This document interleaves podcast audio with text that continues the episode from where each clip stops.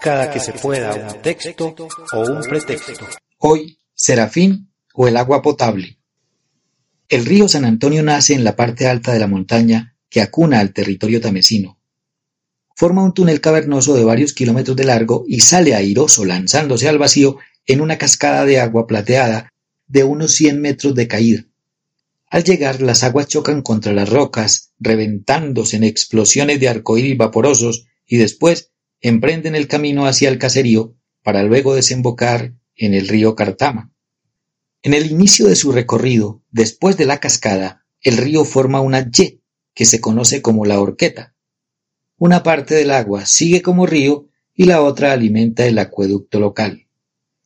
Desde siempre el agua que se consume en Támesis es la del río San Antonio, almacenada en tanques de tratamiento que sale por tubos de hierro a distribuirse casa por casa.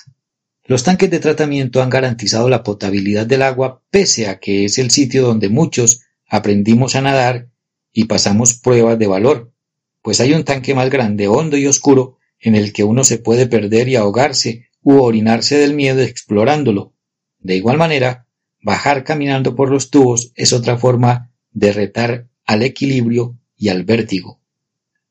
Pero la historia de hoy tiene que ver con que cuando iban a construir los tanques, se regó el cuento de que lo que se estaba faraguando era la puesta de contadores para cobrar el agua, que cuando eso era gratis, y el pueblo se rebotó. En ese entonces había un personaje llamado Serafín. Era un hombre corpulento que tenía algo de dinero y no era malo para los negocios, y había llegado a ser honorable concejal pero no le iba bien con la opinión pública, pues tenía fama de bruto, tanto que su propio padre decía que los tamesinos tenían que ser muy pendejos al haber elegido a su hijo para el consejo municipal. Sin embargo, Serafín encontró en el movimiento anticontadores de agua un espacio para legitimar su cargo como líder y se sumó a las marchas y desfiles, cacerolazos y amotinamientos. Y en la última de las sesiones ordinarias de mayo, dijo que estaba en total oposición a que se construyeran tanques de tratamiento para el agua, porque el agua que se consumía en el pueblo era potable.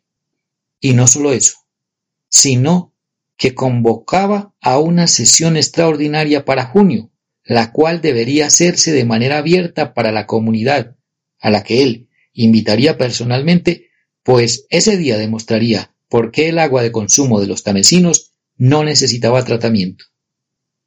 Efectivamente dedicó todos sus esfuerzos en convocar a la comunidad y generó tanta expectativa que el día de la sesión extraordinaria las barras del Consejo estaban totalmente llenas.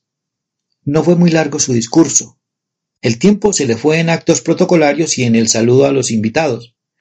Después de media hora de formalismos, pasó a demostrar por qué el agua de Támesis era potable y dijo El agua de Támesis no tiene microbios, todos ustedes saben que el agua que consumimos sale de la montaña en una cascada de más de cien metros de caída y que las aguas se estrellan contra unas rocas gigantes. Pues sepan y entiendan que en esa caída los microbios se matan, y microbio que no se mate queda tullido.